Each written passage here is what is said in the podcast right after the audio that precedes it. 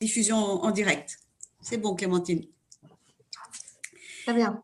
Voilà, donc nous pouvons euh, commencer euh, notre audition, cette nouvelle audition dans le cadre de, la mission euh, d'information Notre-Dame, en, recevant aujourd'hui Monsieur Christophe Charles Rousselot, délégué général de la Fondation Notre-Dame.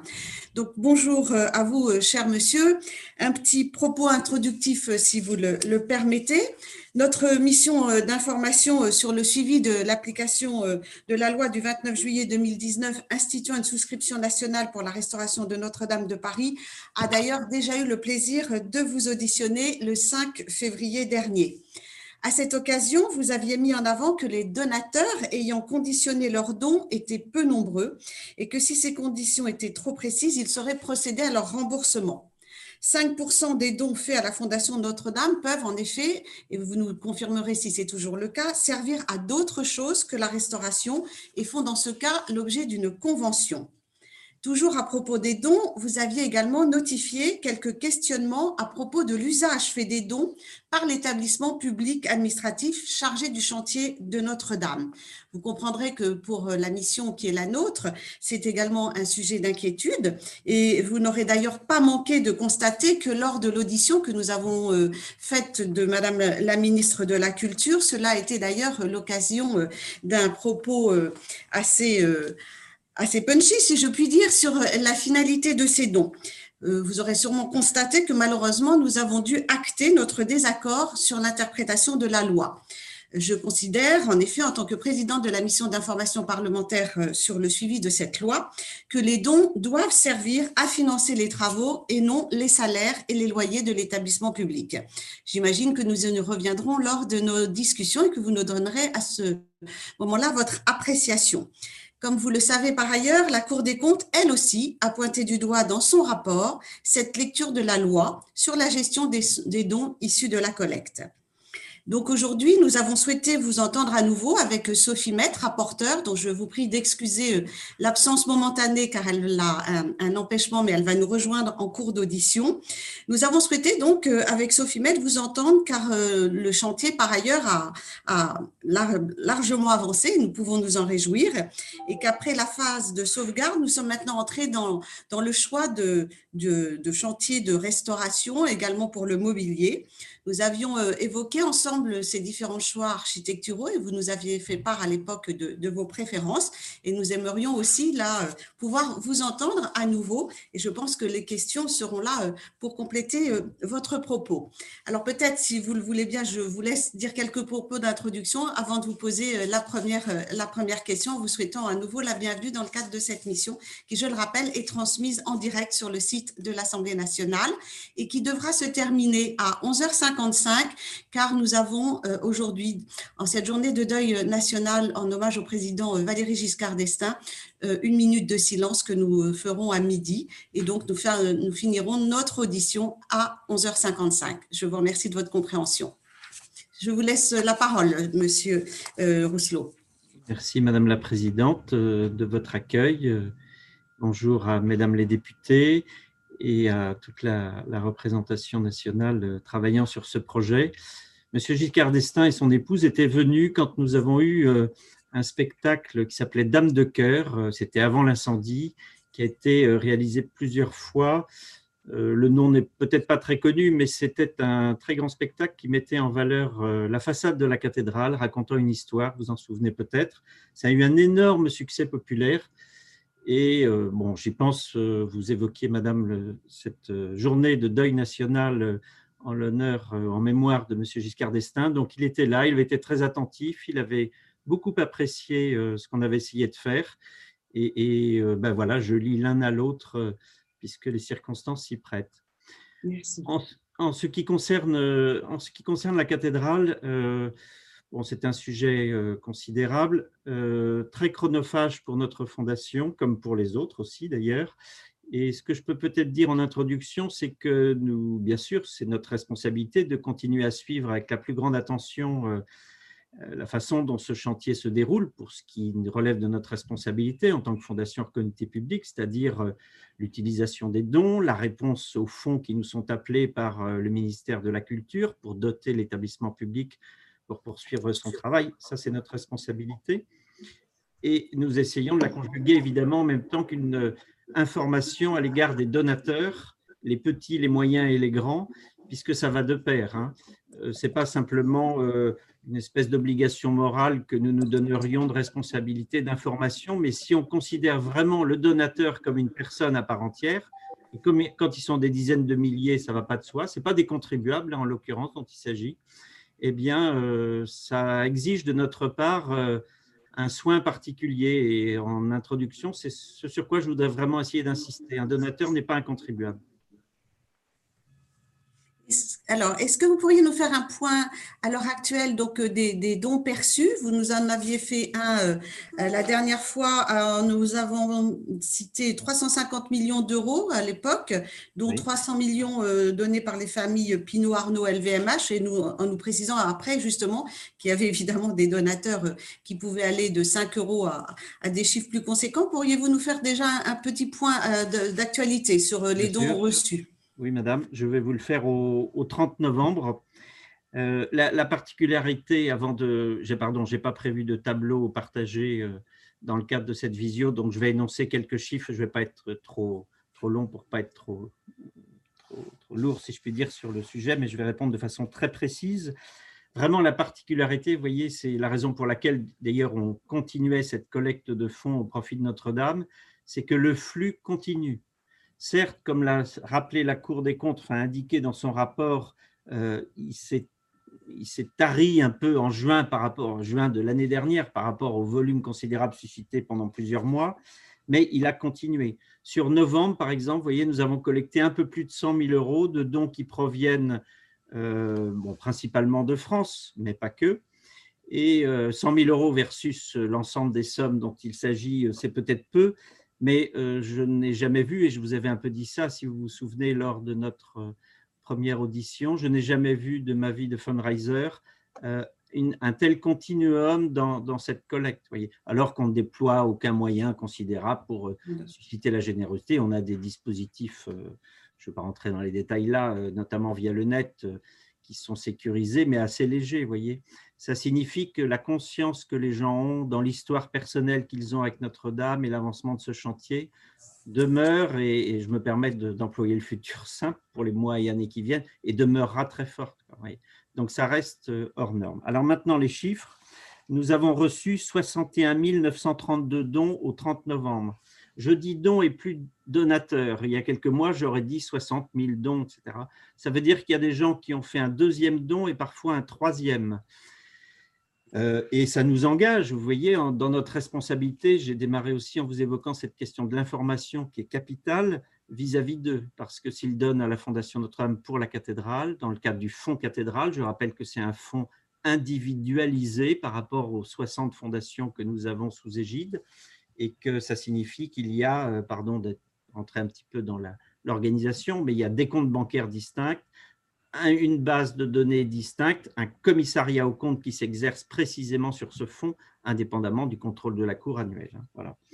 Donc 61 932 dons pour 76 millions 8 euh, qui ont été euh, collectés venant des, particuliers. À ceci s'ajoutent 3 euh, millions 4 qui proviennent des fondations abritées et puis également venant des entreprises, 749 euh, entreprises, 54 euh, collectivités, enfin je reprends les données aussi qui se sont accumulées au fil des mois, et tout ceci fait 86 millions 115, 115 000 euros. Voilà. Et dans les engagements fermes à recevoir, nous sommes sur 290 millions 6. La question m'a été posée à plusieurs reprises, je me permets tout de suite de, la reprendre là, mais est-ce que vous n'êtes pas inquiet compte tenu euh, de la pandémie, aussi d'une crise économique aussi qui est là et qui va sans doute prendre de l'ampleur, de la réalisation des engagements? Donc la réponse pour couper court hein, à ce stade euh, est non.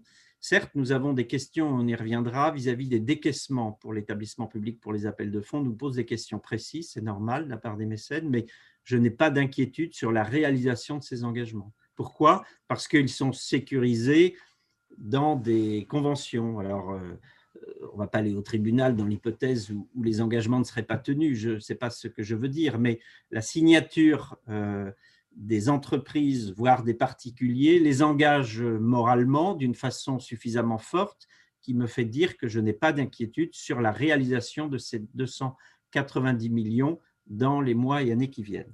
Excusez-moi, une petite question parce que euh, moi j'avais noté que vous nous aviez annoncé avoir recueilli 350 millions euh, euh, précédemment et, donc et là vous, vous me, donc, par rapport au chiffre que vous venez d'évoquer, on n'atteint pas cette somme. Est-ce que puisque vous aviez évoqué 350 millions, dont 300 donnés par les, grandes familles que j'ai citées tout à l'heure, le différentiel il vient d'où? Alors, euh, on est toujours sur le même niveau. Hein. Il y a une évolution provenant de la collecte des particuliers euh, qui va euh, en augmentant, puisque ben, on est sur des chiffres plutôt après, après la virgule, si je puis dire en formule. Donc, on est toujours sur un total de 350 millions d'euros et, et quelques centaines de milliers d'euros supplémentaires. D'accord. Entre les dons et les promesses de dons, tout compris? Oui, absolument, oui. Oui, oui. le chiffre global que je vous avais indiqué était euh, de l'encaisser à l'époque, plus les promesses. Ce volume n'a pas varié, il a eu tendance à augmenter, mais de façon marginale par la collecte des particuliers. Nous n'avons enregistré aucune grande nouvelle promesse d'entreprise euh, qui aurait modifié de façon substantielle ce montant total là. Et avez-vous euh, constaté des promesses de dons de collectivités ou d'entreprises qui finalement n'ont pas euh, euh, été concrétisées? Aucune, aucune, à part s'agissant des collectivités, celle du Grand Paris, pour lesquelles il y avait eu un engagement, enfin un engagement, soyons précis dans les mots, c'est pour ça que je distingue le mot promesse d'engagement pour que tout le monde puisse s'y retrouver.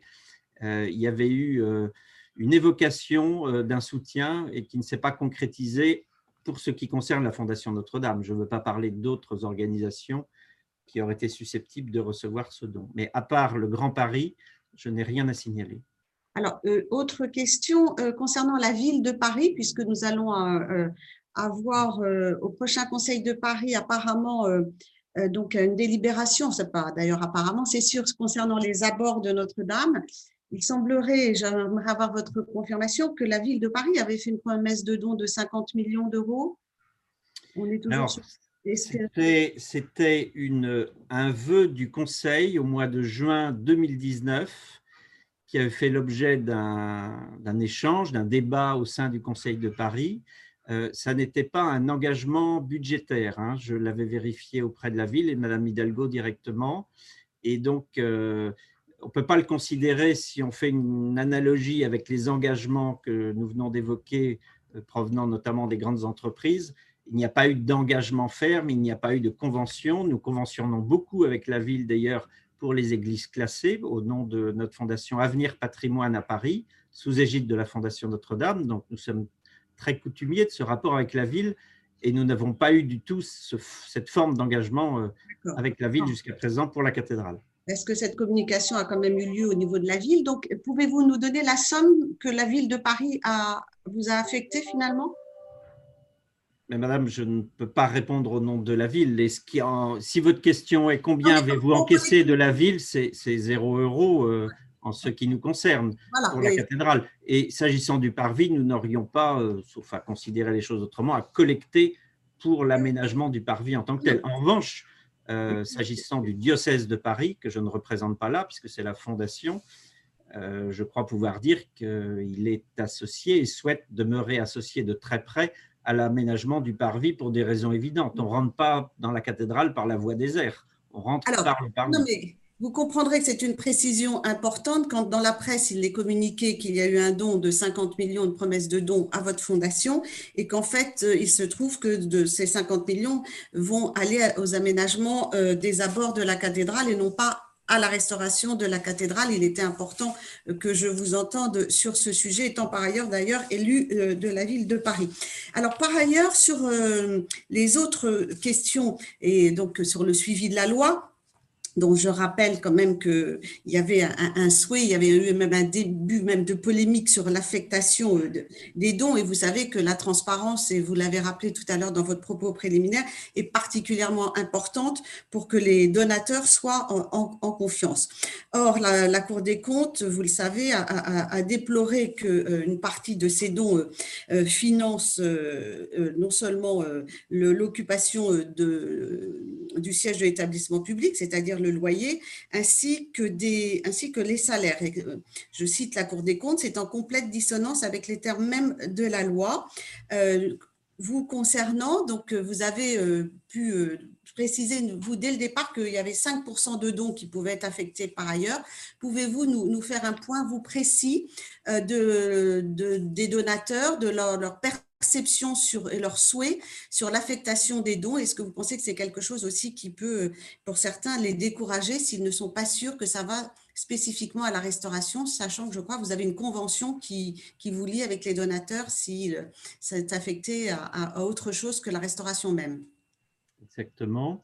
Alors, dans ce fonds cathédral que j'ai cité tout à l'heure, il y a deux tiroirs, deux chapitres. Le chapitre 1 qui est dévolu à la souscription nationale et donc, les fonds que nous collectons euh, ont vocation à doter euh, l'établissement public. Nous les reversons au titre de la souscription au ministère de la Culture, qui dote ensuite l'établissement public.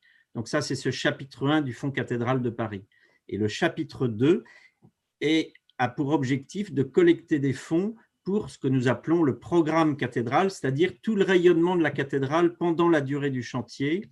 Il s'agit, euh, dans un ordre non prioritaire, du soutien à l'école supérieure de musique sacrée, qui est le chœur liturgique qui chante à la cathédrale pour des concerts, pour les offices, qui chante aussi à l'extérieur parfois, et qui est en grave difficulté compte tenu du fait qu'il bah, n'a plus de salle de concert en tant que telle à la cathédrale.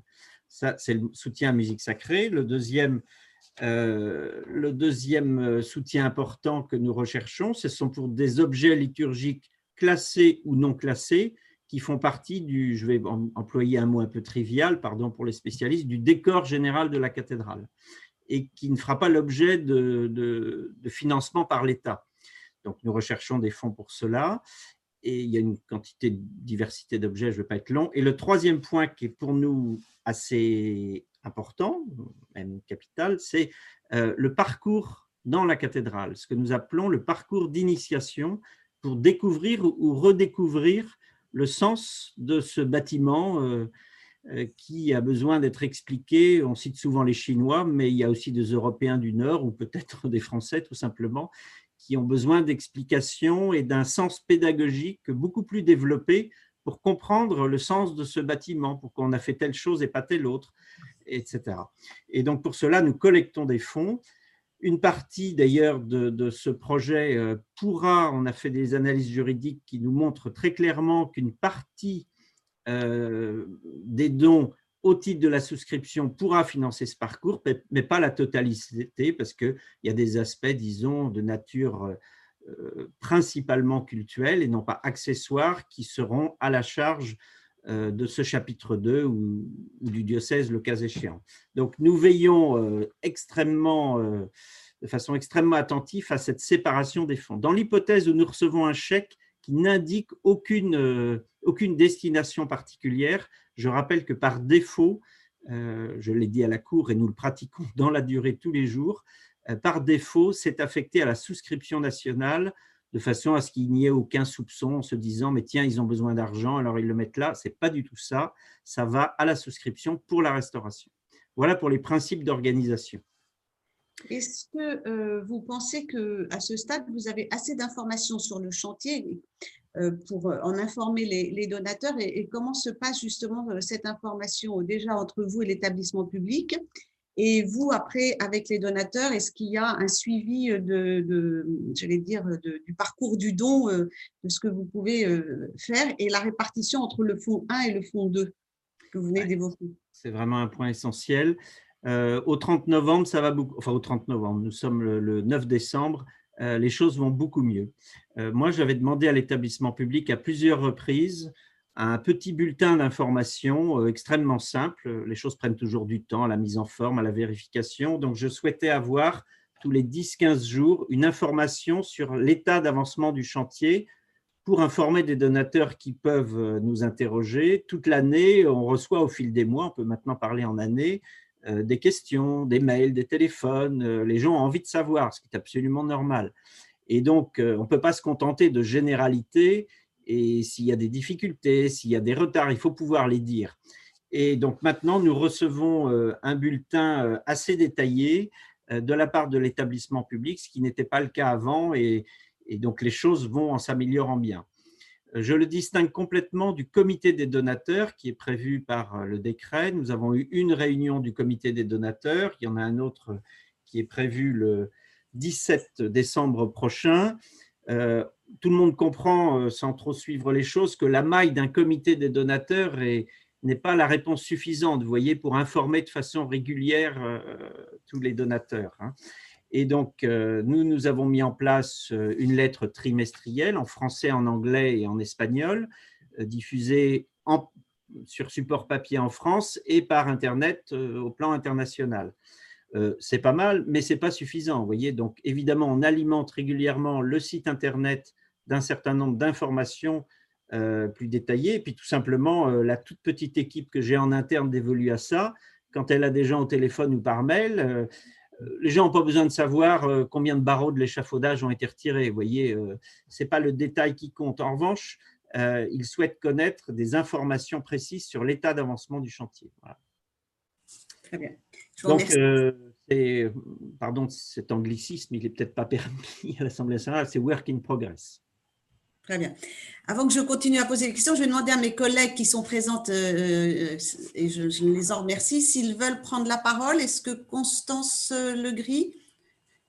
Est-ce que, parce que je ne vois pas s'il y a des demandes de parole. Michel, Victory pas à ce stade, non. Pas, à ce stade.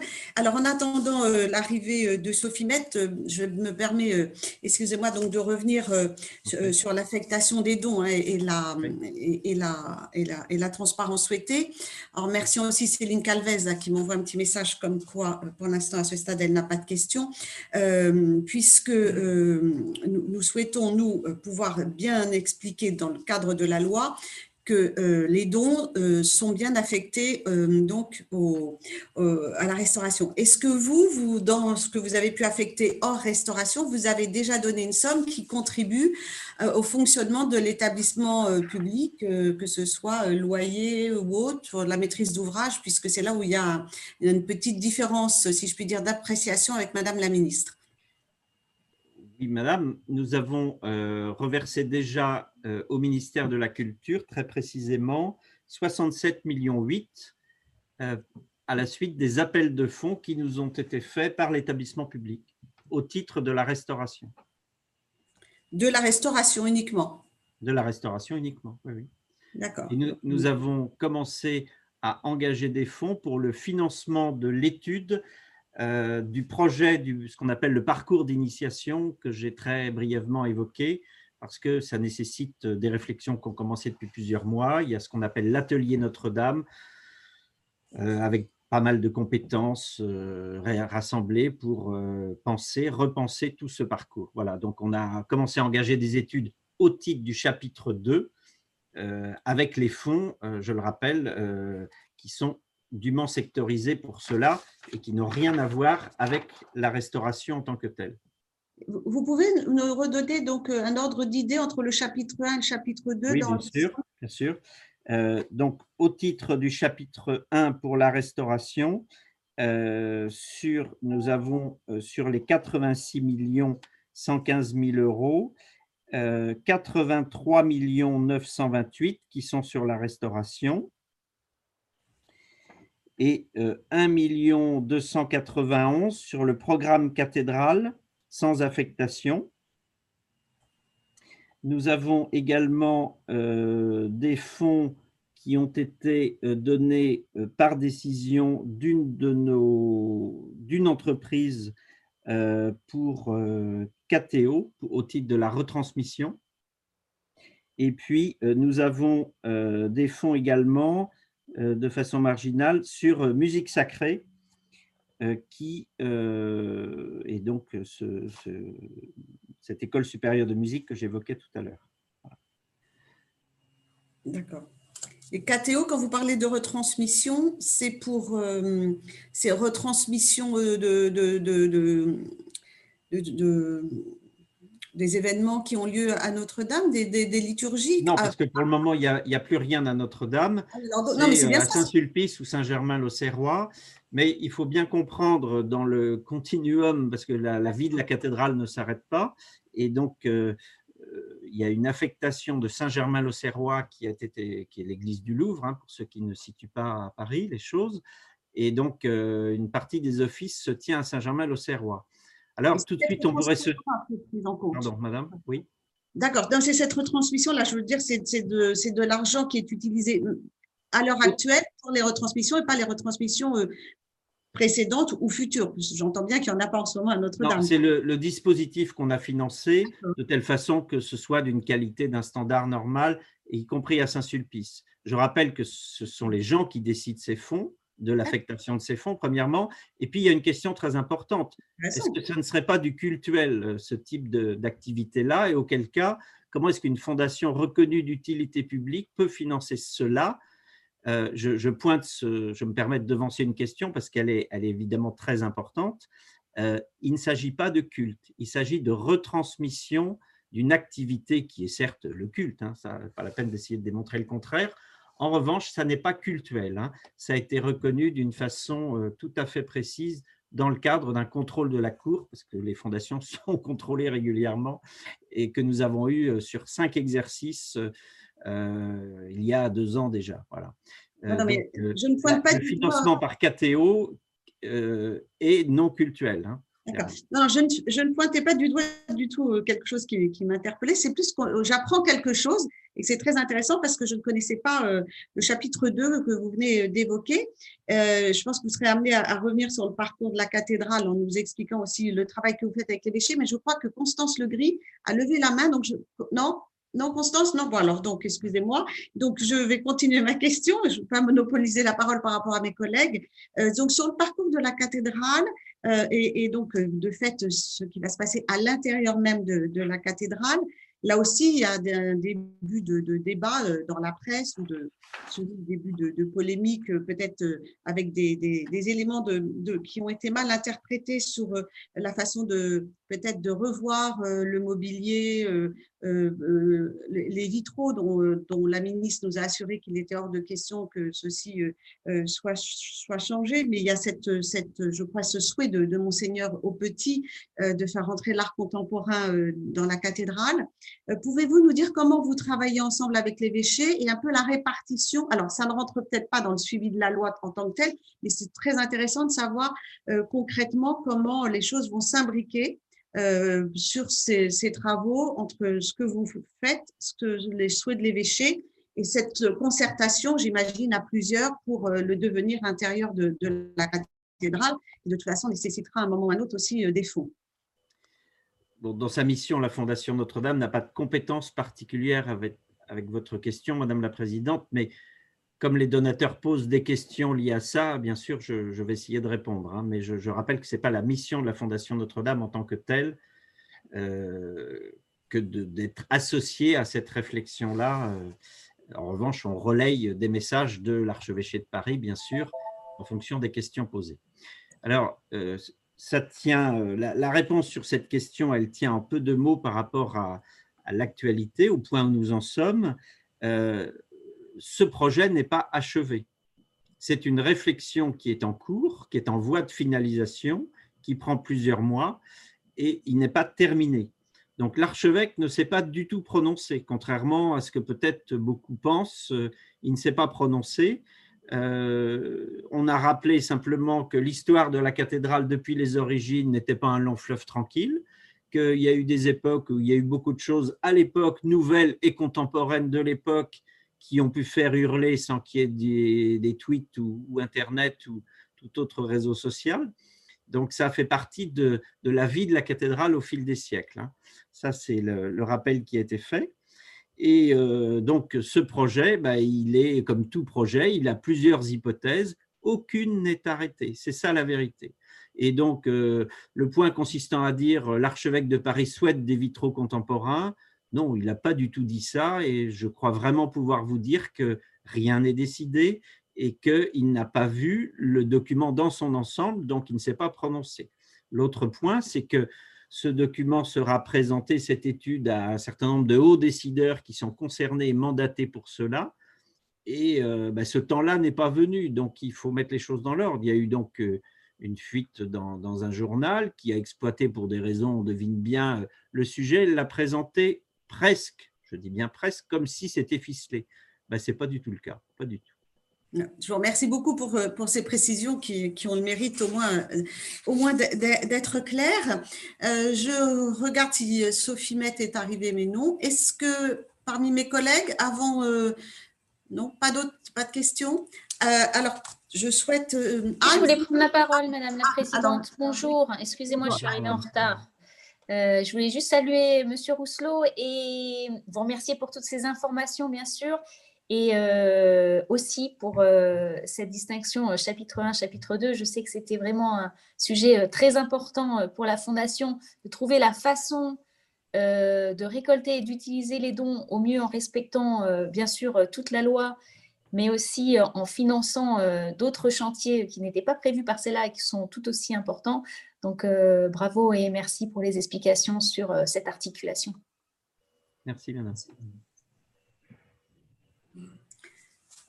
Merci. Merci beaucoup. Je pense que. Est-ce que vous auriez d'autres choses à vouloir euh, euh, nous donner quelques précisions avant que je, lève, j'allais dire, cette audition en raison de la minute de silence que nous serons amenés à faire euh, Est-ce que, Monsieur Oslo, vous auriez d'autres choses que vous auriez aimé pouvoir compléter en vous remerciant déjà de tout ce que vous nous avez dit qui était très clair? En 2019, merci madame, je vais, je vais en, 2019, sans être obsessionnel sur la question des frais, mais c'est toujours très sensible et c'est normal, euh, on a pu monter tout ça avec un ratio ressources-dépenses s'élevant à 2% précisément. Euh, et donc, euh, c'est les efforts de l'équipe. Je rappelle que dans une équipe d'une fondation, il y a des salariés et des bénévoles et qu'on mettrait la clé sous la porte s'il n'y avait pas des bénévoles de bon niveau, qui euh, nous permettent, notamment au plan strictement financier, de tenir les choses. Moi, je n'ai pas les moyens de recruter un directeur financier, euh, voyez, euh, au niveau requis pour superviser tout ça. Donc, les, bénévoles jouent un rôle essentiel. Ça, c'est le premier point. Et donc, on a un ratio sur la collecte de la cathédrale de 2% en 2019. Deuxième chose que je voudrais dire, c'est qu'une fondation, je, l'avais dit, mais j'y reviens, ce n'est pas un propos agressif à l'égard de qui que ce soit, mais ne sera jamais un service de l'État ou un guichet de l'État. C'est-à-dire que c'est ce que j'ai essayé de dire en introduction et que vous avez bien voulu relever. Euh, on doit l'argent qu'on collecte, il est pour la souscription. Il n'y a pas de débat là-dessus. Il a pas de, mais il s'accompagne d'une mission qui est absolument essentielle. Il y a une loi d'ailleurs euh, que la représentation nationale a votée en 1991 qui nous oblige à la traçabilité de l'emploi des fonds. Or, ce chantier est extraordinairement complexe. Tout le monde le comprend, même s'il le voit de très loin. Et c'est la raison pour laquelle euh, nous devons avoir euh, une bonne compréhension de ce qui s'y passe, de telle façon que s'il y a des difficultés, comment imaginer que dans des chantiers comme ça, il n'y ait pas des problèmes, voyez Eh bien, nous puissions bien, comprendre et bien informer.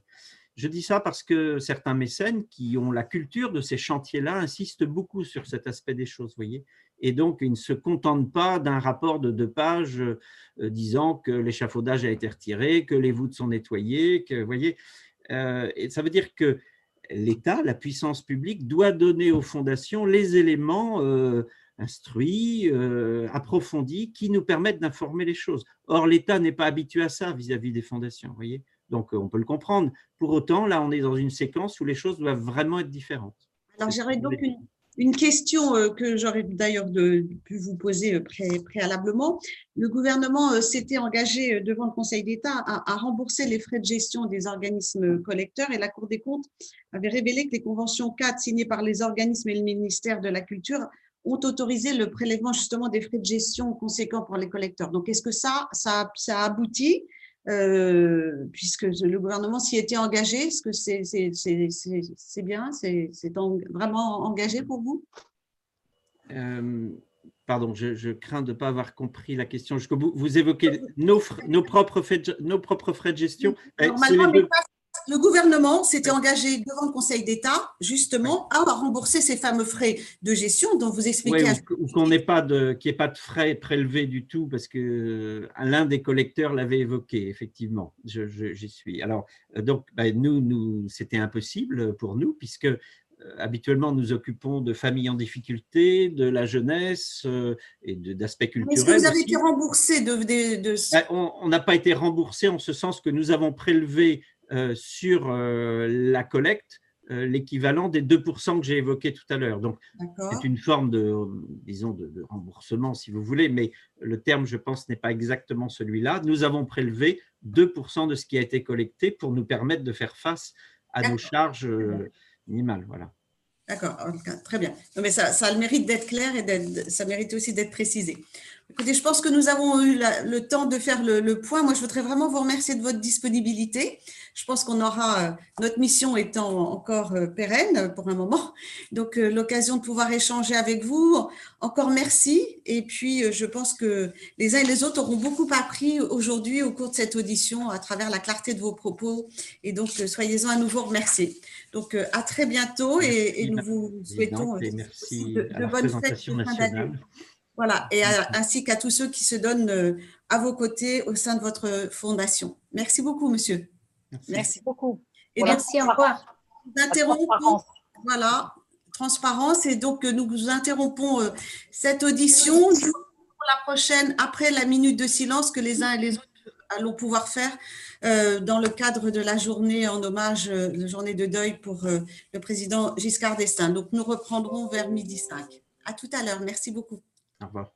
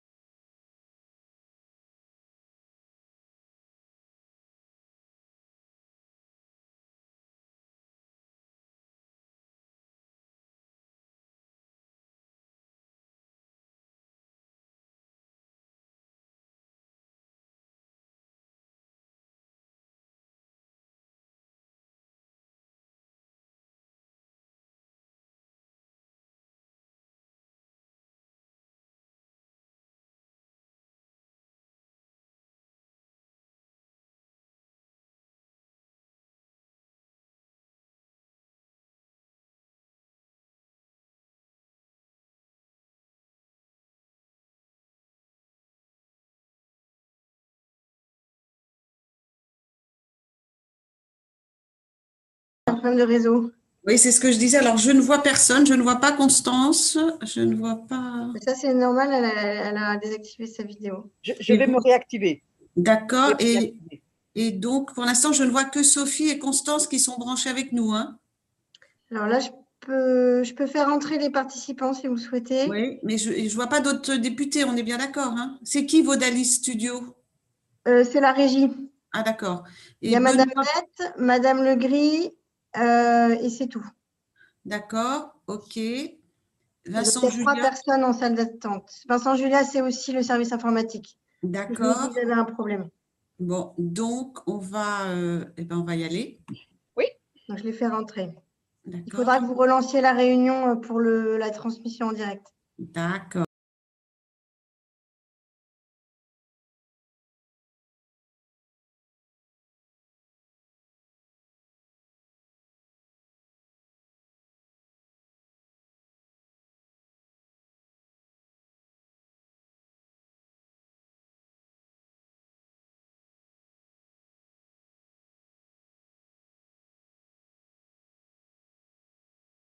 C'est bon, on peut lancer le live. Donc, euh, je suis particulièrement heureuse de vous accueillir à nouveau en tant que présidente de la mission d'information parlementaire sur le suivi de la loi euh, pour Notre-Dame, avec euh, Sophie Mette comme rapporteure.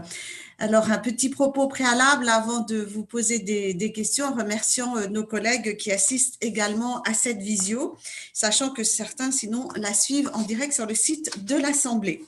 Donc, euh, je remercie donc euh, Monsieur Bertrand de Fédot, vice-président, et Madame Célia Véraud, directrice générale de la Fondation du patrimoine, pour leur présence, ainsi que Alexandre Gla- Clarisse. Donc, notre mission d'information euh, sur le suivi de l'application, euh, qui est donc, je le rappelais, euh, le suivi de, la, loi sur la restauration de Notre-Dame, avait eu le plaisir déjà de vous auditionner le 5 février dernier. Nous avons souhaité vous auditionner à, nouveau parce que, entre-temps, la Cour des comptes a, a publié un rapport sur la gestion des dons, un rapport d'ailleurs qui a fait beaucoup de bruit. Ce rapport soulevant un certain nombre de problèmes, dont l'utilisation des fonds issus de la collecte et également des problèmes dans la gestion de l'établissement public. Je me souviens que nous avions eu l'occasion euh, de vous entendre à ce, propos au sein de cette mission d'information et que vous n'aviez pas manqué de rappeler que dans le privé, la maîtrise d'ouvrage est généralement couverte par les dons. Euh, mais ici, il s'agit du public. J'ai donc eu euh, l'occasion euh, de m'en entretenir lors d'une audition avec la ministre de la Culture, enfin pas seulement moi, d'ailleurs toute la mission d'information. Et je ne vous cache pas que je ne partage absolument pas l'interprétation qui est faite de la loi par Madame la ministre de la Culture, puisque la loi indique très clairement dans son article 2 que les dons ne doivent servir qu'aux travaux de restauration. Euh, Vous aviez rappelé pour, euh, pour votre part que la Fondation du patrimoine a pour mission de refléter la position des donateurs et de veiller d'ailleurs à ce que leurs dons euh, soient bien employés. Je pense que vous allez euh, nous en faire un, point précis et un récapitulatif. Nous serons heureuses avec euh, Sophie Mette de pouvoir euh, aller dans le fond des choses comme nous venons de le faire avec la Fondation Notre-Dame dans un souci de transparence qui paraît particulièrement nécessaire pour que les dons qui, vous nous le confirmerez aussi de votre côté, continuent à affluer, bien qu'il n'y ait pas de publicité particulière qui soit faite dans cette direction.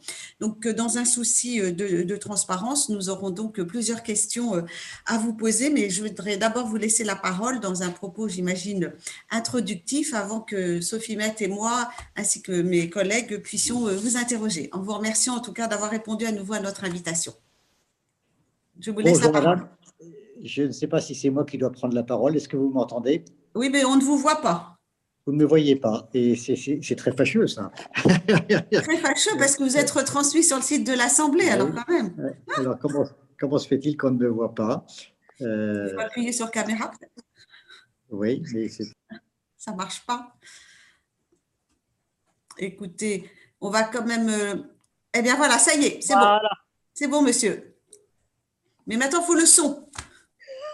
Voilà. avez le son maintenant? Voilà, c'est. Ah ben non, là, vous avez tout coupé. Les joies du direct.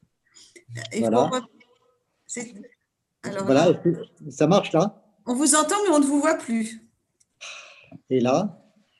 Euh, ben non plus. On, on vous entend. Pourquoi Voilà, ne bougez plus. Voilà, c'est bien. C'est parfait. Là, vous, Allez-y. avez, vous avez le son et l'image. Oui. D'accord.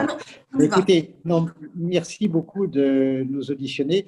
Je voudrais d'abord vous présenter les excuses du président de la Fondation du patrimoine, euh, euh, Monsieur Guillaume Botrinal, qui est retenu et qui euh, nous a demandé de nous présenter à vous pour euh, répondre à vos questions.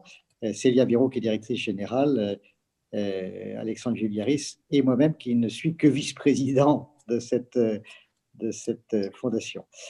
Juste un mot préalable, si vous voulez, puisque vous nous invitez à le faire. Cette opération euh, de mécénat pour la cathédrale de Paris revêt euh, d'une façon générale un caractère tout à fait exceptionnel et euh, elle revêt également un caractère exceptionnel pour la Fondation du patrimoine. Vous savez que nous avons réagi avec une très grande rapidité sur cette question, puisque dès le 15 avril, alors que la cathédrale était encore en feu, nous avons pris l'initiative, euh, j'allais dire dans la ligne claire de notre mission, de lancer euh, une souscription euh, très large pour venir aider à la reconstruction de la cathédrale. Cette opération a été menée d'une façon extrêmement professionnelle par la Fondation du patrimoine. Elle marquera d'ailleurs, je pense, une vraie date dans l'histoire du mécénat, puisque nous avons à ce moment-là sollicité tous les moyens euh, technologiques modernes pour toucher le plus large public possible, euh, à la fois au niveau national et au niveau international. Euh, cette opération, de ce point de vue-là, est exemplaire. Elle a porté d'ailleurs des fruits tout à fait considérables et elle est, je pense, euh, euh, en plus marquée par une très grande transparence euh, qui est due au fait que sur le plan technique, euh, nous avons essentiellement euh, fait converger les dons sur le net et que nous avons donc des traces très précises de tout ce qui nous a été donné et de, l'usage que nous pouvons en faire. Donc voilà, nous avons initié cette opération. Elle a été reprise dès le lendemain par le chef de l'État lui-même. Et donc, nous avons ensuite contractualisé nos relations avec l'État par le truchement du ministère de la Culture pour aboutir à euh, faire euh, transiter ces fonds sur l'établissement public qui a la responsabilité de la maîtrise d'ouvrage de la restauration de la cathédrale. Voilà les mots préliminaires que je souhaitais vous, vous donner, si ça vous convient. Alors, est-ce que vous pourriez, dans un premier temps, alors du coup, vous avez disparu à nouveau, mais est-ce que vous pourriez nous donner, s'il vous plaît, euh, enfin, nous faire un point euh, sur les dons actuellement, euh, où en êtes-vous entre les dons perçus, les promesses de dons et la répartition qui en a été faite? Alors, je vais peut-être vous donner ces, ces éléments. Bonjour, Madame la directrice. Voilà. Alors, euh, déjà, première précision, euh, notre collecte de dons a commencé donc euh, dès la nuit du 15 avril et elle s'est achevée euh, un mois plus tard, Hein, donc le 14 mai. Vous ne recevez plus de dons à l'heure actuelle pour Notre-Dame Donc, la Fondation du patrimoine, comme cela s'est su, hein, a annoncé au bout d'un mois la clôture de sa collecte. Alors, il, y a, il y a- il y a deux raisons fondamentales à cela. La première raison, c'est que même si cette collecte a été euh, exceptionnelle, euh, nous avons considéré, nous considérons tout le temps qu'il ne faut pas s'écarter des bonnes pratiques et même des règles juridiques qui encadrent la philanthropie. Et euh, en principe, c'est vrai qu'on fait une collecte sur la base d'un budget, d'un objectif de collecte, d'un délai déterminé, plus ou moins long, euh, pour euh, voilà, garantir que euh, les dons seront collectés efficacement et pour un bon objet. Donc là, effectivement, comme on a fait face à un incendie et à une émotion euh, immédiate, il a fallu agir en urgence. Euh, mais ça ne veut pas dire euh, collecter des dons à l'infini sans aucun rapport avec un, besoin éventuel. Et comme c'est la deuxième raison, en réalité, nous avons collecté les deux tiers de, de nos dons en trois jours. Au bout d'un mois, il était utile de s'arrêter parce que l'effort supplémentaire n'aurait qu'un produit assez limité. Et puis que nous avions l'enjeu, puisque notre mission essentielle en tant que Fondation du patrimoine, c'est de soutenir le patrimoine local, de ne pas évincer à la fois dans les dons générés et puis aussi dans nos efforts, dans la, mobilisation de nos ressources humaines, nos autres collectes, les autres patrimoines que nous suivons. Donc, au bout d'un mois, la collecte de la Fondation du patrimoine a été arrêtée. Et à partir de ce moment-là, notre travail a été d'une part de gérer les dons encaissés. Et nous avons reçu plus de 20 000 chèques, donc c'est un très gros travail de saisie. Et puis ensuite, de sécuriser par des conventions tous les gros mécénats, les mécénats d'entreprise et les grands donateurs qui s'étaient manifestés. Et donc ça, ça a été le travail qui a été conduit ensuite. Donc à ce stade, les chiffres globaux que l'on peut vous donner, on pourra vous apporter toutes les précisions euh, utiles. Euh, c'est que euh, les engagements auprès de la, de la Fondation du patrimoine, c'est-à-dire les dons encaissés et les promesses de dons, représentent 226 millions d'euros. Sur ce montant, euh, à la fin du mois de novembre, 92 millions ont été effectivement encaissés. Et le reste est à fournir, est à verser de manière programmée et échelonnée dans le cadre de conventions qui ont été signées avec les entreprises mécènes, sachant qu'une euh, majorité de ces très gros financements venant d'entreprises mécènes ont été étalés dans le temps en fonction de la durée du chantier, mais surtout des besoins de financement qui seraient exprimés par l'établissement public chargé de la maîtrise d'ouvrage et globalement par l'État. Donc, euh, comme c'est euh, le cas selon les règles normales de la philanthropie, les mécènes financent en fonction de besoins précis et budgétés, ce qui leur permet de garantir que leurs versements ne vont pas à, un pot commun dont on ne sait pas s'il correspond à un réel besoin, mais qui sont euh, vraiment affectés aux, travaux euh, considérés. Donc, de ce point de vue-là, le fait qu'il y ait euh, des promesses de dons non encore encaissées est tout à fait normal. On a su qu'il y avait l'année dernière des inquiétudes dans la presse ou une certaine polémique sur ce sujet, mais c'est un processus tout à fait normal qui consiste d'une part, à étaler dans le temps les engagements pour des raisons financières, pour ces entreprises, pour des raisons de trésorerie, puisque ce sont des engagements extrêmement importants, et d'autre part, à mettre en face de ces versements des besoins exprimés par l'État, ce qui fait qu'aujourd'hui, euh, nous avons donc dans une première phase versé à l'État, c'était en juillet 2019, à la suite de la signature d'une convention avec l'État, une somme de 44,9 millions d'euros correspondant euh, aux premiers besoins exprimés pour la phase de sécurisation de la cathédrale, les travaux qui sont en cours et qui se finissent aujourd'hui, et qui correspondent par ailleurs, en termes de sources de financement, aux dons des, donateurs particuliers. Donc, on a affecté les dons des donateurs particuliers à cette première phase de sécurisation. Pourquoi? Puisque c'était des dons déjà encaissés et que ça nous permettait de dire à tous nos donateurs particuliers, hein, plus, plus de 280 000, euh, vos dons ont été immédiatement utiles. Et puis, euh, la phase dans laquelle nous entrons maintenant, c'est une phase qui vise à obtenir de la maîtrise d'ouvrage un budget euh, pour la phase de restauration, qui nous permettra de solliciter, de faire venir, de faire verser et ensuite de reverser à l'État les mécénats d'entreprise. Est-ce que, est-ce que Bertrand de Féto peut-être veut ajouter quelque chose sur cette... Euh, non, c'est, tout à fait clair. Euh, ce que je vous, peux ajouter, c'est que à ce stade, euh, nous regrettons de ne pas avoir de budget même approché des travaux.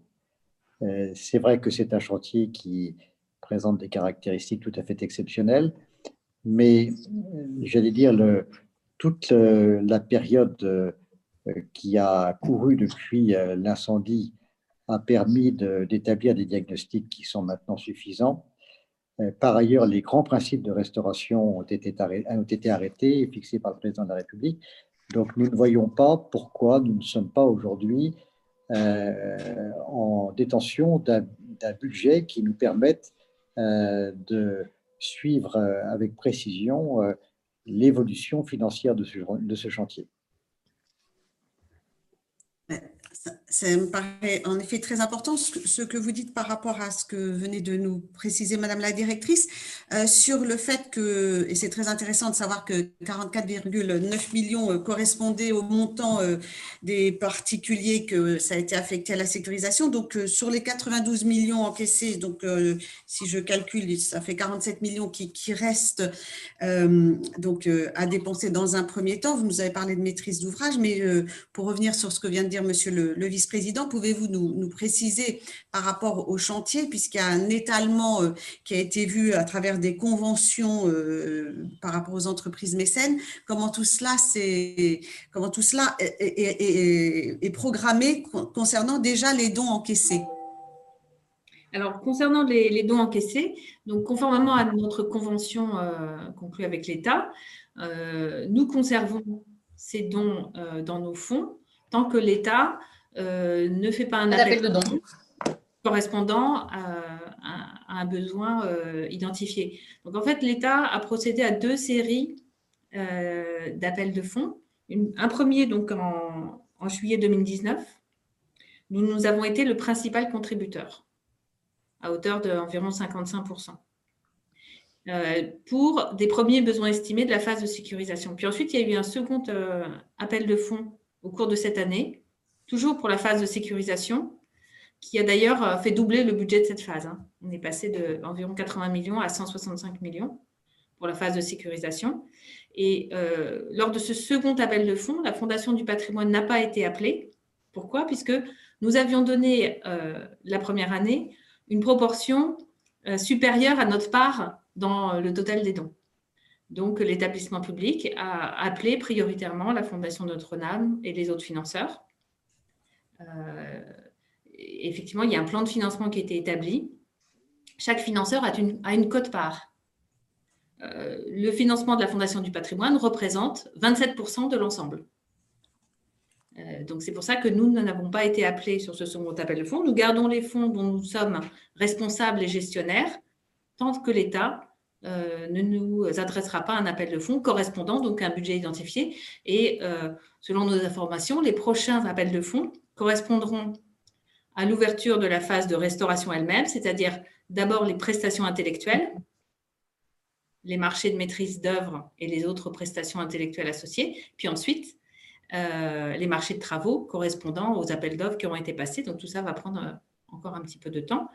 Mais à ce stade aujourd'hui, ce dont on parle, c'est d'avoir un budget. Donc avant même de faire des appels d'offres, on doit pouvoir avoir un budget.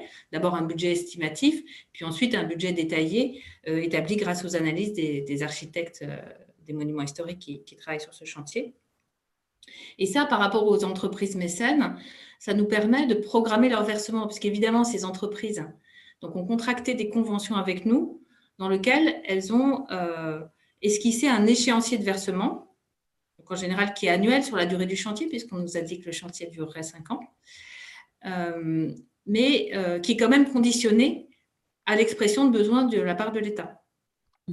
Les entreprises, pour la plupart, ne verseront pas leurs fonds par avance. Donc, euh, pour ces entreprises, c'est un petit peu délicat de ne pas savoir à ce stade où elles vont. Donc, on est, on est tous pour ces raisons-là en attente de, ce budget qui permettra d'avoir de la visibilité sur euh, les fonds nécessaires et puis le cadencement dans le temps. mais je note bien et je vais passer la parole à Constance Legris qui l'a demandé. Euh, oui, je voudrais bien prendre la parole aussi en tant que rapporteur. Merci. Ah ben, pardon, et Sophie. Alors, c'est déjà passé la parole à Sophie parce que j'avais une demande, je n'avais pas vu. Pardon, Sophie et après Constance Legris. Pardon, Sophie, excuse-moi. Oui, merci Brigitte. Bon, bonjour monsieur, bonjour madame. Donc, je suis euh, rapporteur maintenant sur cette mission en remplacement de Raphaël Gérard. Euh, je pense que nous nous étions déjà euh, rencontrés. Euh, je vous remercie pour ces, précisions sur les, sur les chiffres qui sont quand même très, très importants et qui nous sont très utiles. malgré tout, voilà, nous voulions vous entendre par rapport au, rapport de la Cour des comptes qui a été publié concernant la gestion des dons. Et ce, rapport amène euh, quelques euh, questions sur l'utilisation des fonds issus de la collecte dans la gestion de l'établissement public. Euh, lors de votre audition le 5 février dernier, vous nous aviez indiqué qu'il vous semblait normal que les dons financent la maîtrise d'ouvrage. Que pensez-vous des observations de la Cour des comptes au sujet du financement du fonctionnement de l'établissement public par les produits de la collecte, contraire à la loi? Toutes les dépenses de fonctionnement de l'établissement public, notamment un loyer reversé à l'État pour l'occupation du bâtiment, relèvent-ils de la maîtrise d'ouvrage? Que ferait-on lorsque, que fera-t-on pardon, lorsque l'établissement s'occupera de l'aménagement des abords qui est exclu du champ de la souscription nationale? Est-ce que certains donateurs ont réagi sur ce sujet et cela ne risque-t-il pas de fragiliser la confiance qu'ils euh, qu'ils avaient? J'aurai d'autres questions par la suite. Je vous remercie. Bertrand, peut-être que tu oui. peux oui. puis je Merci, merci euh, Madame Maître de cette de ces questions qui sont nombreuses en fait hein, dans votre question. Euh, je commencerai par le haut, si vous voulez bien. Euh, le financement de la maîtrise d'ouvrage, c'est une question sensible. Est-ce que les dons doivent financer la maîtrise d'ouvrage ou pas? Peut-on faire une distinction entre les travaux et la maîtrise d'ouvrage? La Fondation du patrimoine a toujours pris une position claire là-dessus, en ce qui nous concerne la maîtrise d'ouvrage stricto sensu fait partie du coût de la restauration. C'est-à-dire qu'il n'y a pas de chantier sans maîtrise d'ouvrage structurée. Et donc, euh, la maîtrise d'ouvrage, la maîtrise d'œuvre, c'est-à-dire les architectes, euh, font partie, en ce qui nous concerne, du coût global de la reconstruction de la cathédrale. Premier point. Deuxième point, est-ce que cette maîtrise d'ouvrage ou le coût de cette maîtrise d'ouvrage euh, est complètement assimilé au coût de fonctionnement de l'établissement public? Pour nous, la réponse est non. C'est-à-dire que l'établissement public remplit des missions qui vont au-delà de la seule maîtrise d'ouvrage de la restauration. Je prendrai plusieurs exemples. Euh, l'établissement public a euh, estimé nécessaire de continuer une opération de mécénat. Donc, elle a des équipes de mécénat qui sont structurées, elle a des équipes euh, de, de, de communication qui sont très structurées. ça fait partie probablement de sa mission, mais ça ne fait probablement pas partie du coût de la restauration de la cathédrale. Troisièmement, et vous le soulignez très bien dans votre question, le champ euh, de la responsabilité d'établissement public est plus large que la seule reconstruction de la cathédrale après l'incendie. Euh, notamment, euh, on sait très bien que les questions des abords vont arriver assez vite. Et là, il va bien falloir établir des cantonnements, à la fois dans le coût des travaux et dans le coût de la maîtrise d'ouvrage. Donc euh, voilà les, trois éléments que je peux apporter à votre question. Euh, je, pense que pour ce résumé, euh, la maîtrise d'ouvrage en tant que telle peut faire partie du coût de la restauration. Deuxièmement, cette maîtrise d'ouvrage ne se confond pas avec l'ensemble des dépenses exposées par l'établissement public. Troisièmement, cette maîtrise d'ouvrage doit être cantonnée exclusivement aux travaux de restauration de la cathédrale à l'exception de tous autres travaux, et notamment ceux qui pourraient être faits sur le parvis. Euh, excusez-moi, juste pour compléter le, propos euh, de Sophie et celui qui était préalable tout à l'heure dans ma présentation, euh, avant de passer la parole à, Constance Legris, c'est que je voudrais quand même qu'on soit bien d'accord, Monsieur le Vice-président, sur, sur l'article 2 de la loi. Il y a peut-être les habitudes de, de votre fondation et puis il y a la loi. Et l'article 2 de la loi précise les fonds recueillis au titre de la souscription nationale sont destinés au financement des travaux de conservation et de restauration de la cathédrale Notre-Dame de Paris et de son mobilier dont l'État est propriétaire ainsi qu'à la formation de professionnels disposant des compétences particulières qui seront requises pour ces travaux. Il est précisé après dans l'article 3 l'objet de, ces dons. Euh, et en aucun cas, la maîtrise d'ouvrage dans le public, il appartient à l'État euh, de, s'en occuper. C'est d'ailleurs ce qui a été pointé du doigt par le rapport de la Cour des comptes que vient de rappeler euh, Sophie Met. Donc, vous comprendrez que pour nous, c'est un sujet majeur, euh, car il n'est pas prévu que le loyer ou les salaires de l'établissement public soient financés par des dons. Le loyer parce que d'abord en plus c'est un bâtiment public de l'État et les loyers parce que ça n'est pas prévu dans le fonctionnement. Euh, donc à ce stade, pouvez-vous nous dire si dans les fonds, les dons que vous avez reçus, une affectation aurait été euh, attribuée à la maîtrise d'ouvrage alors que pour l'instant la loi ne l'autorise pas? Alors, si vous voulez, je, veux bien euh, compléter la, réponse d'abord sur un plan un peu juridique, et, puis, puisqu'il y a une question juridique que vous posez, et puis ensuite sur le plan très pratique des questions liées au loyer, par exemple, de l'établissement public. Donc, sur le plan juridique, vous, soulignez donc la rédaction de, la loi elle-même ce à quoi je, crois, euh, ayant lu euh, donc les réponses euh, du ministère de la Culture, celui-ci insiste sur les travaux parlementaires et un certain nombre d'éclairages qui avaient été donnés à ce moment-là.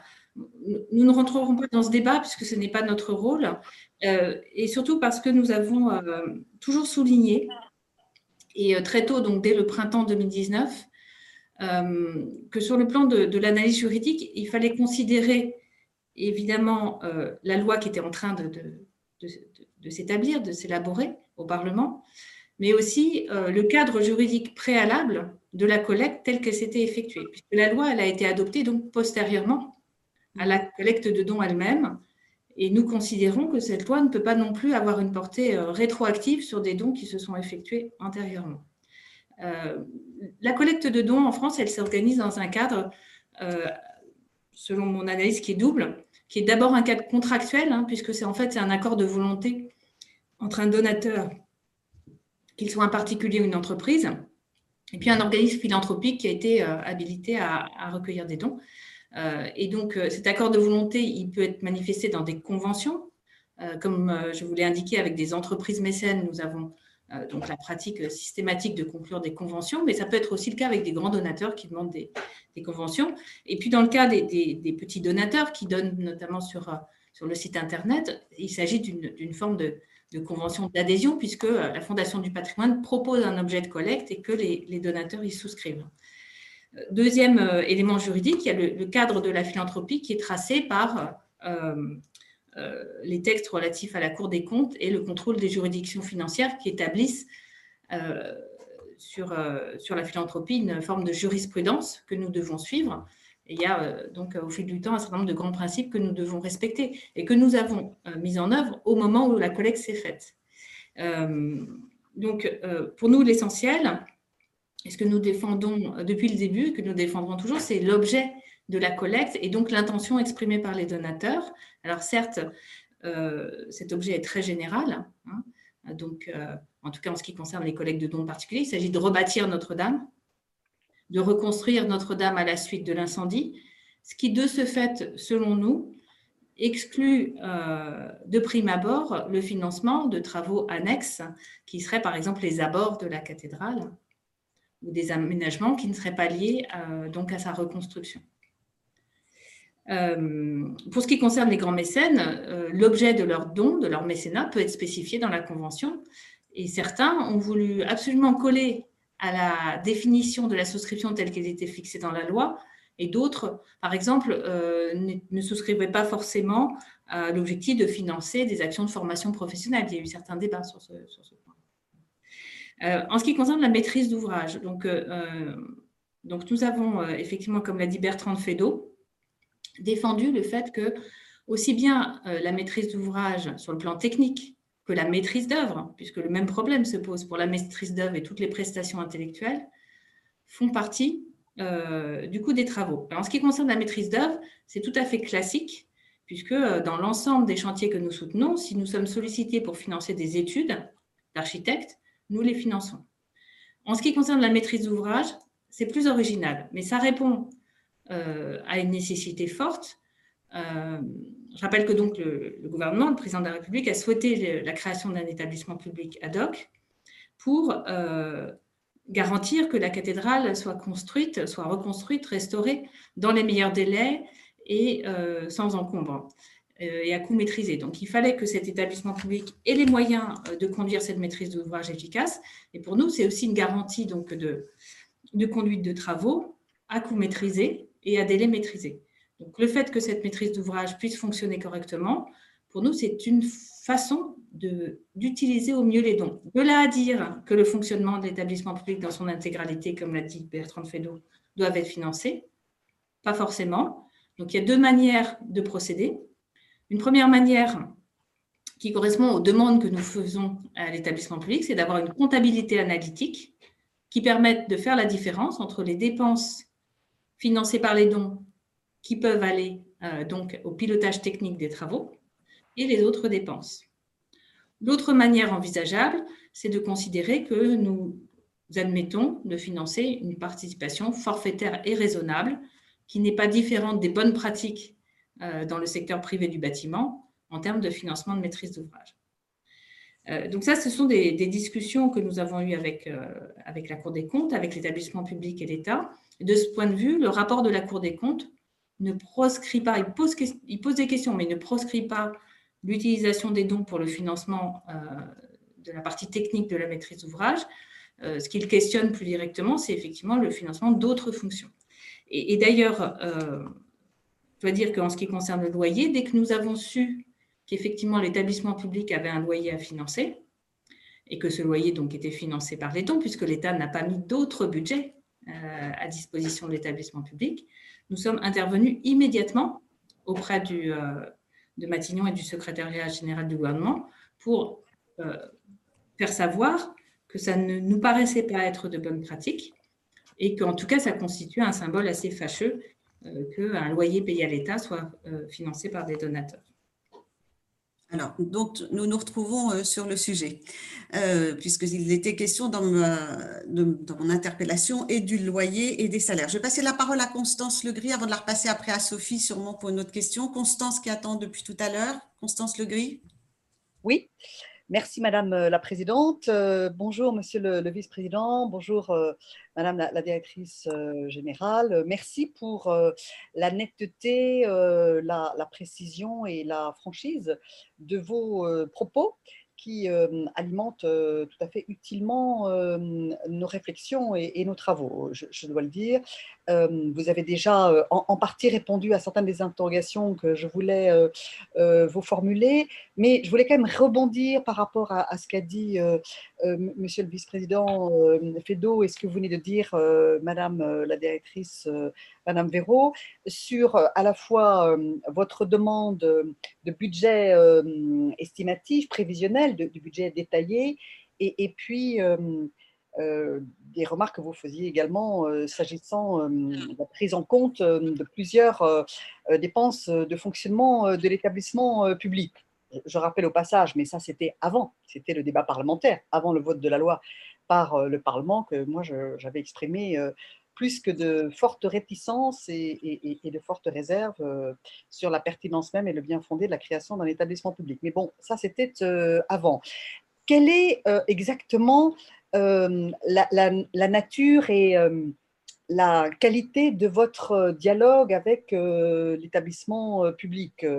J'imagine que le dialogue que vous avez avec l'établissement public présidé par le général Jean est un petit peu rugueux, comme on dit, eu égard au, aux demandes que vous faites. Qu'est-ce qu'on vous répond?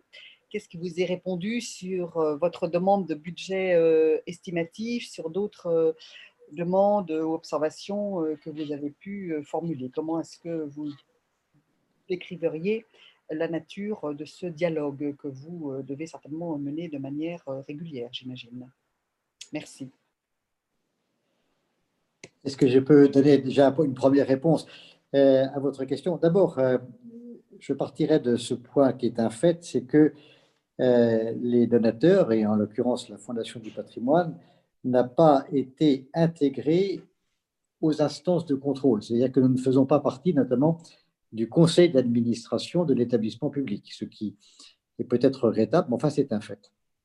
Et donc nous avons des relations euh, institutionnelles par deux euh, organisations qui sont le, comité euh, des donateurs et le comité de suivi, qui ne se regroupent pas euh, exactement. Alors, le comité des donateurs, il y en a eu un, les comités de suivi, il y en a eu deux. Si je ne me trompe pas, je parle sous le contrôle d'Alexandre Juliaris. Euh, donc, c'est là notre principale occasion de relations. Ces relations, elles sont tout à fait courtoises. Hein. Euh, je, ne retiendrai pas le caractère de, qualificatif de rugueux que vous utilisez. Elles sont très courtoises, euh, mais elles sont insuffisantes. C'est-à-dire que sur le plan du comité de suivi, nous avons eu deux comités au cours desquels nous avons clairement demandé que soit établi un budget prévisionnel pour la restauration. Nous sommes parfaitement conscients de la difficulté de l'établir. Hein. Ça, n'échappe à personne. C'est un, c'est un édifice qui est très complexe, avec euh, des éléments de diagnostic qui sont tardifs, peut-être même pas complètement définitifs. Mais nous sommes persuadés, par expérience, qu'il est quand même possible d'approcher l'enveloppe budgétaire. Et ce que nous réclamons instamment, c'est cette approche de façon à ce que nous puissions la suivre et l'affiner avec les responsables de la maîtrise d'ouvrage. Euh, quant à la réunion avec les donateurs, il y en a eu une, et il y en a une autre qui est, qui est programmée, programmée, et donc nous attendons que des informations complémentaires nous soient données à cette occasion.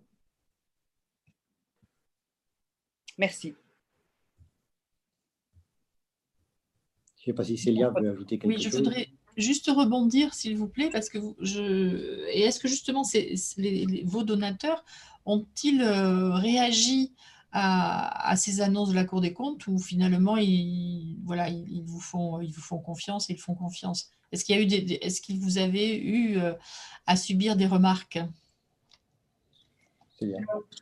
On a eu euh, quelques échanges. On a tenu en fait euh, très rapidement après le, la publication du rapport de la Cour des comptes à faire un communiqué de presse et à échanger avec euh, les principaux euh, mécènes et donateurs. Donc, on a envoyé un message qui a permis de clarifier euh, la position que, que, je voulais exprimer. D'ailleurs, on, peut, on pourra vous le retransmettre si vous voulez.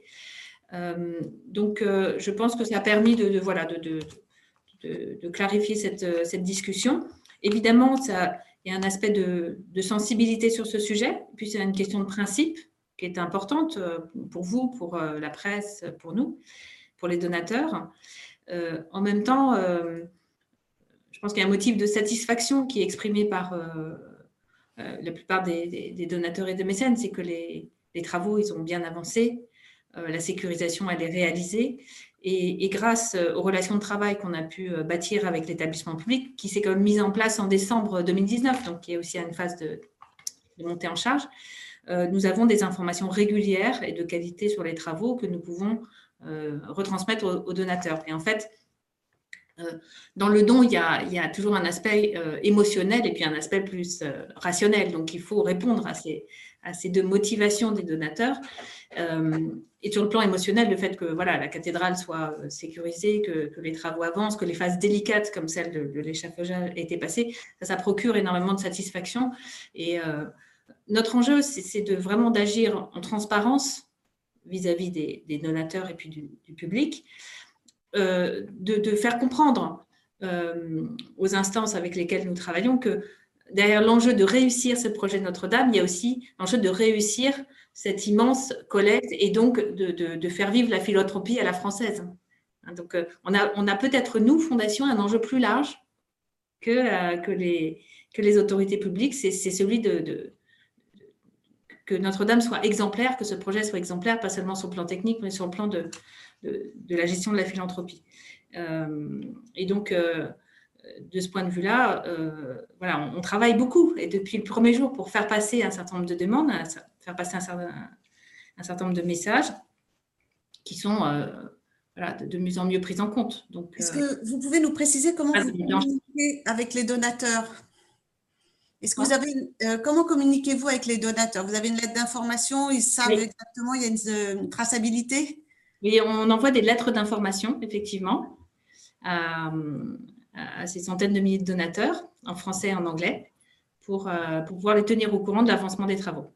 Donc, on a beaucoup de retours sur ces lettres de, satisfaction, voilà, d'être tenu au courant et, que les choses se passent bien de, ce point de vue. si je résume les propos de Monsieur le Vice-président, il y a quand même donc un souhait d'une meilleure information euh, sur l'emploi des fonds euh, collectés dans son ensemble et, euh, et, au calendrier du chantier. Euh, ce n'est pas la première fois qu'on a des remontées sur le fait que peut-être qu'une circulation de l'information interne à, tous les grands acteurs euh, qui contribuent à la restauration euh, serait souhaitable. En tout cas, c'est ce qu'on sent à chaque fois et merci de, le préciser parce qu'on est aussi là pour faire en sorte que les choses soient le plus fluides possible et puis surtout que les donateurs et au-delà des donateurs, on, on, puisse avoir une meilleure information.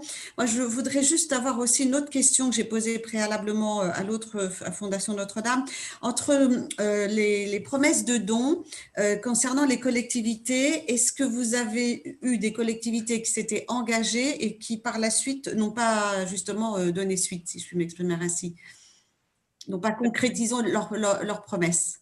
Effectivement, Alexandre Jublaris pourra vous donner le chiffre exact de, collectivités qui se sont effectivement, alors on va dire désengagées, pas, pas complètement, puisqu'en fait, il y a eu beaucoup d'annonces qui ont été faites par certains exécutifs qui avaient tout de même besoin d'une délibération de leur euh, assemblée délibérante pour, euh, pour valider leur engagement. Donc, euh, dans ce délai, il, y a pu y avoir des hiatus entre voilà, des annonces qui ont été faites immédiatement et puis finalement des décisions d'organes délibérants de ne pas poursuivre pour une raison qu'on comprend bien aussi, car ce n'est pas la vocation première d'une collectivité située hors de Paris que vous euh. pouvez nous faire un point concernant euh, la, euh, le, que ce soit la ville de Paris, le Grand Paris? Est-ce que vous auriez des précisions à nous donner? Puisque je crois qu'il y a eu quelques difficultés concernant ces collectivités Je ne sais pas s'il y avait eu des promesses en direction de votre fondation. Ça a été le cas pour d'autres.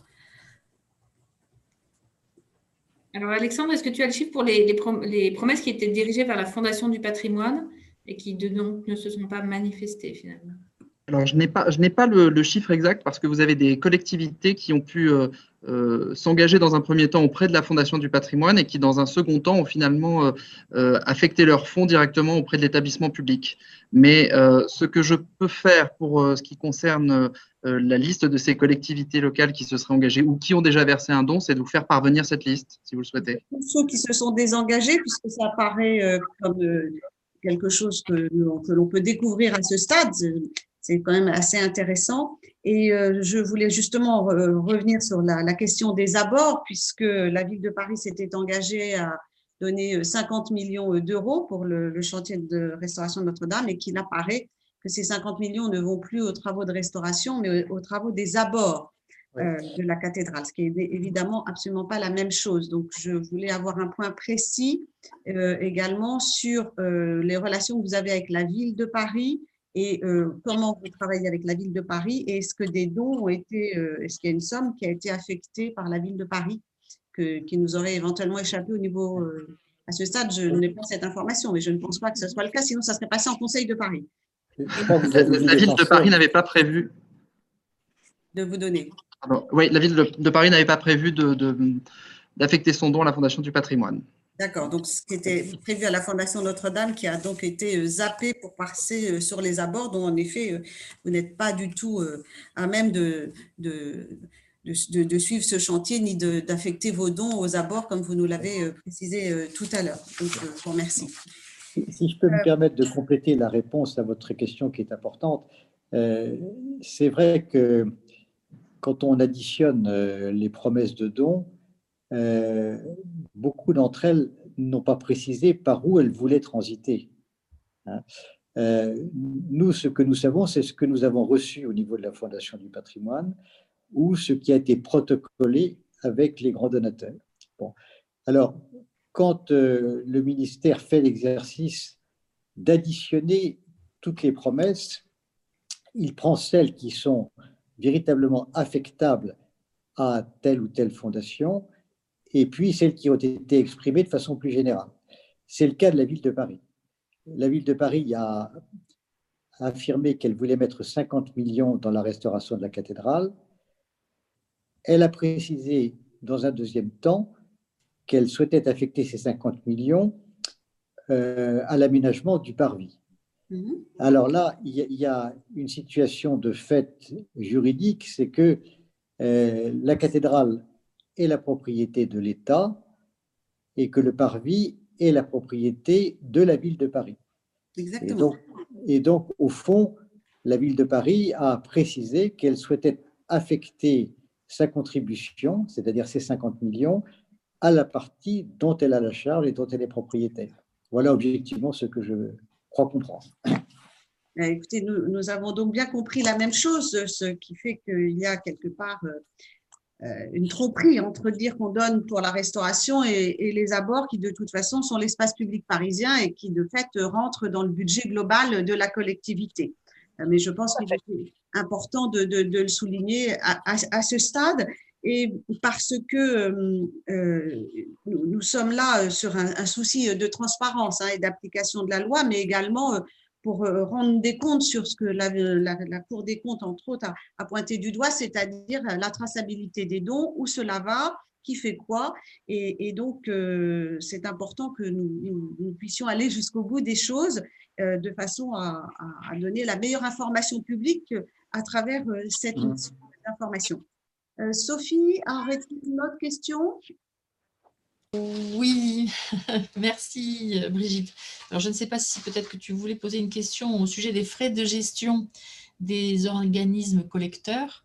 Euh, donc euh, la Cour des comptes relève que les conventions cadres signées par les organismes et le ministère de la Culture ont autorisé le prélèvement de frais de gestion conséquents euh, par les collecteurs, dont une partie des dons qui ne financent pas le chantier, mais les frais de gestion des fondations, est-ce que vous prélevez des frais de gestion? Merci. Je vais peut-être répondre à, cette question?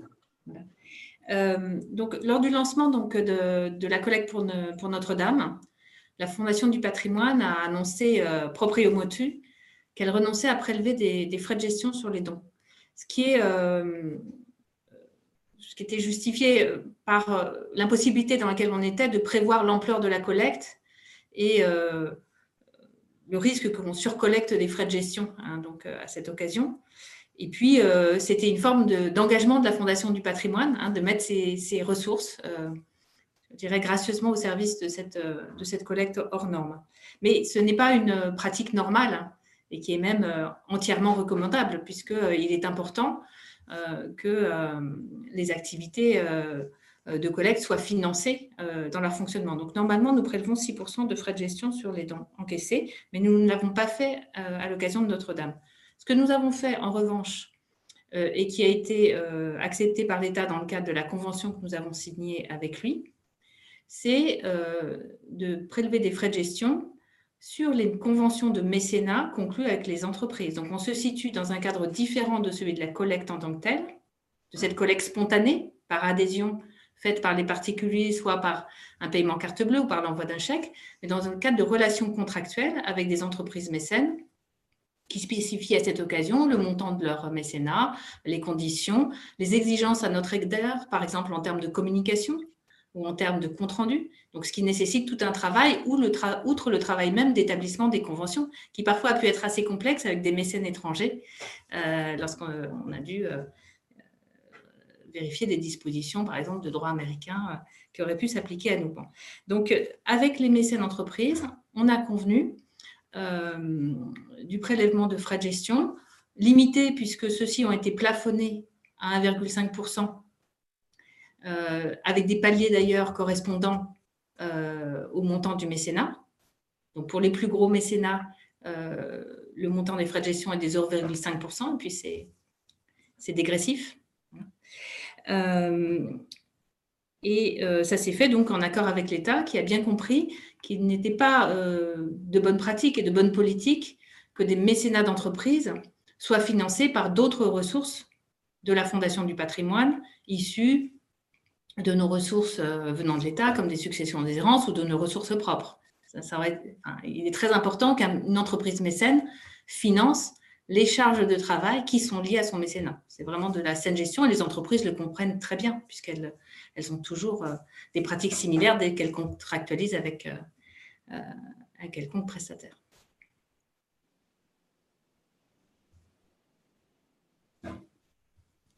Merci pour ces précisions. On peut vous donner le montant des frais de gestion qui ont été collectés à ce stade sur les entreprises il est de 393 000 euros. C'est une somme qui est assez euh, modeste, qui est à ce stade euh, légèrement inférieure au coût euh, évalué de la collecte.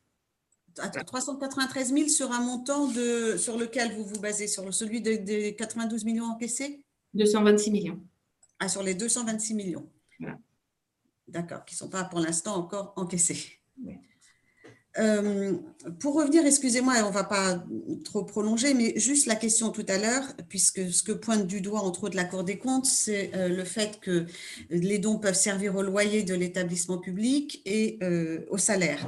Est-ce que dans la, discussion que vous avez avec l'établissement public aujourd'hui, vous êtes sûr que les, dons que vous avez pu transmettre à l'État, donc un montant de 44,9 millions, si j'ai bien compris tout à l'heure, ont bien été affectés à la sécurisation de la cathédrale, comme vous nous l'avez dit, et en aucun cas au loyer et au salaire de l'établissement public. Alors, ce qui concerne le loyer, à la suite euh, de nos interventions et puis de, de, l'étude de la Cour des comptes, hein, le ministère de la Culture a indiqué qu'il prendrait en charge le loyer de l'établissement public. Oui, mais l'avez-vous pris préalablement? Car ça, ça, a duré pendant des mois que c'était les, les dons ont servi pendant des mois. Donc, est-ce que parmi les dons qui ont servi, il y en avait de votre fondation? Est-ce que vous avez eu cette information? Alors, euh, à ce stade, effectivement, c'est un point qui devrait être clarifié et je pense que vos questions euh, à l'État ou à l'établissement public seraient utiles, mais surtout l'État, parce qu'en fait, ce n'est pas l'établissement public qui a la maîtrise de ça. C'est que euh, cette annonce ne précise pas si cette prise en charge budgétaire portera sur les loyers depuis le, mois de décembre ou le mois de janvier 2020 que l'établissement public est installé dans ces, dans ces locaux. Donc, euh, c'est un point à clarifier. Euh, et pour ce qui concerne les autres frais de fonctionnement, à ce stade, nous n'avons pas de réponse. D'accord. Et, je dirais que la réponse du ministère de la Culture est plutôt négative, euh, c'est-à-dire que, mais je crois qu'il y a eu un communiqué de presse hein, qui a été publié qui indiquait clairement que l'État considère voilà, que la collecte doit prendre en charge l'ensemble du, du, fonctionnement à part le loyer donc qui est, qui est budgété. c'est un, donc un, point de divergence entre l'appréciation de la loi faite par le ministre ou la ministre euh, et, la loi telle qu'elle est euh, rédigée à ce jour. Euh, est-ce que Sophie, il y aurait une dernière question ou d'autres? C'est bon? Je pense que hum, j'avais une question par rapport à l'information à donner aux donateurs, mais bon, je pense que vous avez répondu tout à l'heure. Ce qui pourrait être intéressant, c'est que l'on puisse bénéficier des, informations, peut-être que vous nous diffusiez aussi ces informations. Euh, comme ça, on, serait aussi en temps, en temps direct avec, avec vous, si c'est possible. On vous ajoutera bien volontiers. On peut vous donner les, les lettres d'information qu'on a envoyées à nos donateurs. Peut-être qu'être vous d'ailleurs. Merci. Tout ce qui vous paraît euh, pouvoir euh, nous intéresser au niveau de, la, de cette mission, évidemment, nous, nous sommes preneurs parce que l'idée est, vraiment euh, d'avancer tous ensemble. Hein. Excusez-nous parce que les questions sont parfois un peu dérangeantes, mais on est là aussi dans notre rôle de parlementaire et d'application de la loi telle que cette mission a été souhaitée par notre président de, de la Commission des affaires culturelles. Donc moi, je voudrais vous remercier à nouveau de votre disponibilité, du travail que, que vous engagez pour cette belle cause commune. On aura sûrement euh, l'occasion de vous solliciter à nouveau. Et puis surtout, n'hésitez pas en complément à nous donner des informations un petit peu détaillées euh, pour que nous ayons euh, tout ce qu'il faut avant la prochaine audition sur la répartition bah, des, 92 millions encaissés, certes avec ce que vous nous avez rappelé des 44,9 millions qui sont allés à l'État, mais le complément peut-être de manière un, peu plus précise. Et puis sur des promesses qui n'auraient pas été tenues, c'est aussi intéressant en tant que parlementaire de savoir euh, si les collectivités sont bien au rendez-vous de leurs annonces. Euh, je ne me prononcerai pas par rapport aux entreprises, mais je me semble qu'au niveau des collectivités, en tant qu'élus, euh, il nous importe de voir aussi si la parole publique peut aussi avoir tout son sens de ce côté-là. Voilà, si Sophie n'a rien à ajouter, non, je... Je me joins à des remerciements. merci à vous, monsieur, madame, de, nous avoir apporté toutes ces précisions et au plaisir de vous euh, revoir dans une prochaine euh, audition. Nous sommes à votre disposition, vraiment, et nous sommes heureux de contribuer pour notre part à, à cette belle œuvre collective et, nationale. Et, je, notre sentiment est que euh, les travaux sont faits avec beaucoup de qualité technique et de diligence, ce qui nous permet d'ailleurs d'informer nos donateurs. nos points de réserve, vous les avez bien notés, c'est que nous souhaitons avoir un budget, c'est légitime, et nous souhaitons que la notion de maîtrise d'ouvrage soit définie avec un œil plus, plus précis et plus restrictif. Écoutez, je vous beaucoup. Nous avons déjà fait avec euh, Sophie Met un point d'étape euh, devant nos, collègues euh, il y a de cela quelques semaines. Nous nous en ferons un régulièrement. Nous serons amenés également à, auditionner à nouveau le général Georges Lain et, par la suite à la ministre. Nous venons de le faire, mais je pense qu'il sera important de faire un point tous les six mois peut-être de l'état d'avancement. En tout cas, merci encore et nous vous souhaitons, au nom de tous les parlementaires de la Commission des affaires culturelles qui ont suivi cela. De très belles fêtes de fin d'année. Merci beaucoup. Merci beaucoup. Merci. Au revoir. Merci à vous. Au revoir.